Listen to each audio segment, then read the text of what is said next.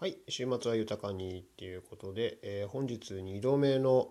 えー日曜競馬配信になります。皆さんこんにちは、ガーワーズレディオです。えっ、とですね、朝ですね、えー、と東京の、えユニコーンステークスを、えお届けしたんですけど、その後にですね、えマーメイドステークス、阪神の方ですね、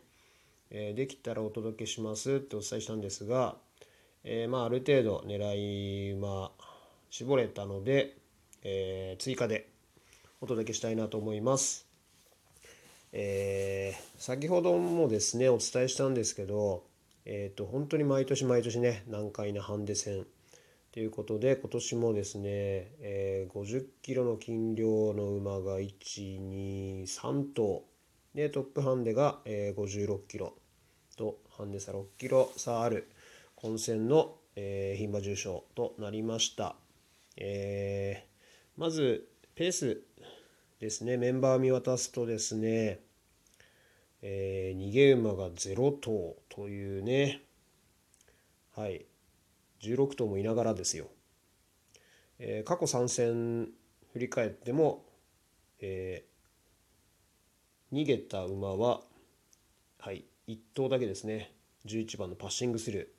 ー。もともと逃げ馬じゃないんで謎逃げですよねこの時。はい。どういう感じでいったのか。まあ結局ね6着に負けてるんですけど。はい。で4走前まで振り返っても1頭だけ。1番のシャムロックヒル。ですね、まあ、この時は、えー一生クラスを、え札幌の 2000m で逃げ切り勝ちを収めているということですね。まあそれぐらいなので。まあおそらくこの1番が行くんじゃないのかなとは思いますけどもう確実にもドスロー濃厚だなとよほどねなんかちょっとあのスタートセンスがいい馬でまあ騎手がね強気な騎手だったらポンと行ってっていうこともあるのかもしれないですけどはいまあスロー濃厚かなとあの思います。まあ、ポイント1つ目はここですね。で2つ目は、えー、と馬場状態になります。えー昨日土曜日ね、えー終日雨降って重馬場で開催されて時計がかなりかかってました。で当日今日は、えーな晴れてるみたいですね。阪神競馬場。でやや重スタートにはなってるんですけど、はい、あのレース。でメインレースの時までにどれだけ回復するのかっていう日たった1日ですからね。昨日結構時計かかってるんで一気にパンパンの両馬場っていうことは、はい、ないんじゃないのかなと、はい、思います。はい。そういう感じで。で、基本的にはですね、やっぱハンデ戦ってなると、ついついね、軽量馬ね、あのー買いたくなっちゃう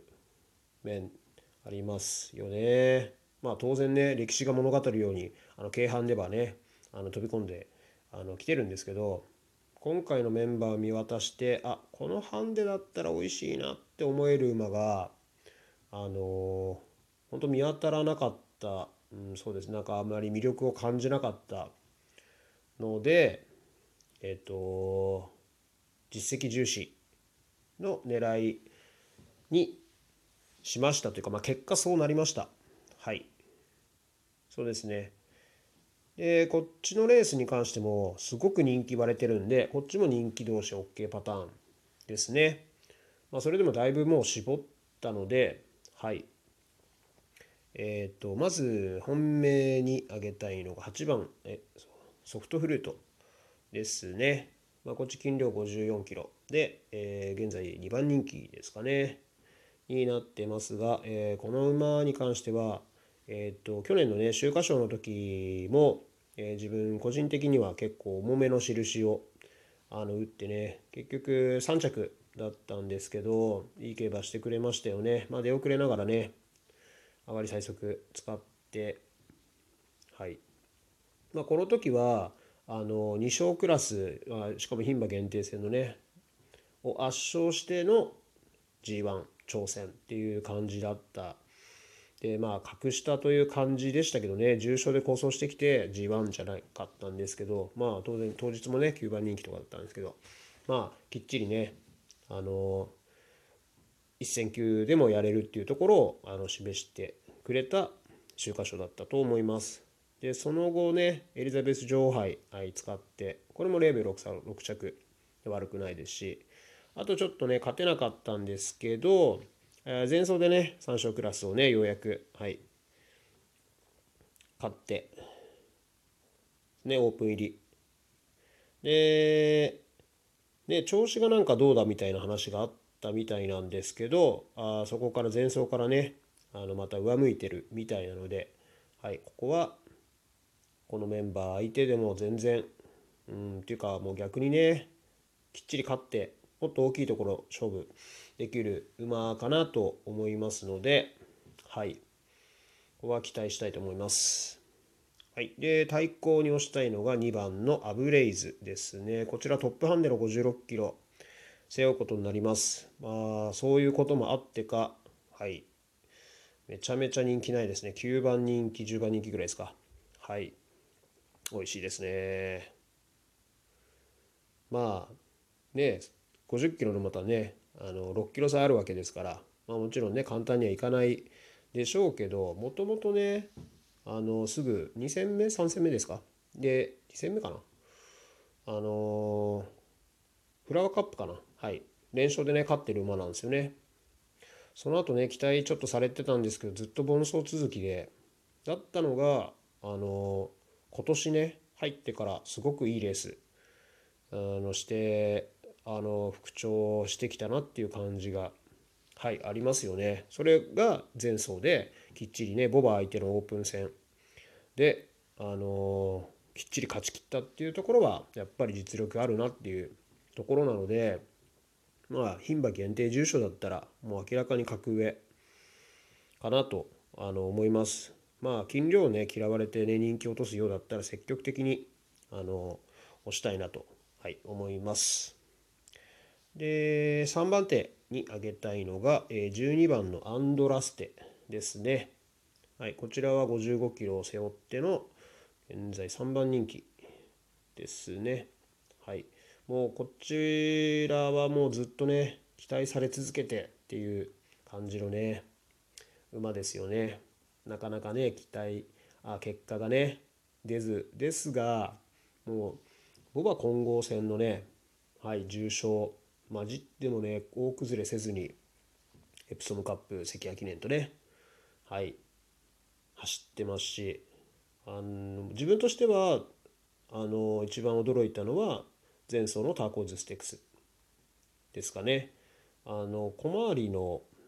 中山 1600m のマイルでねっていう馬ではないとあの思っていたのでそれをね、えー、と中断というか先行ですかして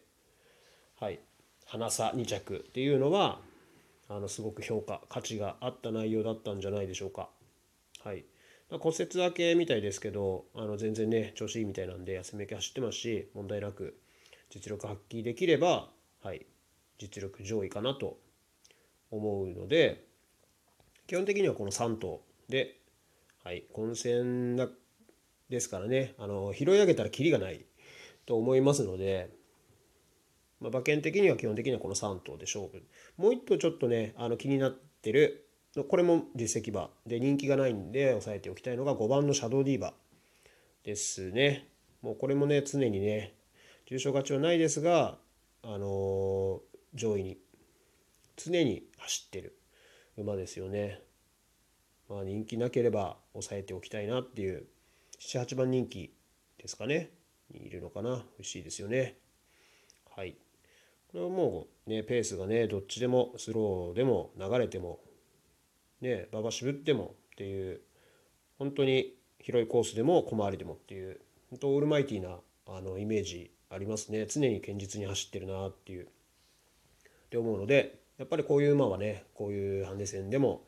あの強みが生きるかなと思いますのでこの馬はあのやっぱり抑えておきたいなと思います。なのでまあハンデ戦なんですけど全部ねあの実績馬。はい。ですね。選びました。が逆に後輩と狙えるんじゃないでしょうか。はい。そんな感じでまああの東京のねユニコーンステークスともどもちらのハーマーメイドステークスもね良い情報になればと思いますのではい、ぜひとも皆さん参考にしていただければと思います。まあ、あ明日まあ今日かね明日ね本当に的中報告まだね1回しかねできてないんで是非ともしたいと思いますので楽しみにしててくださいそれではまた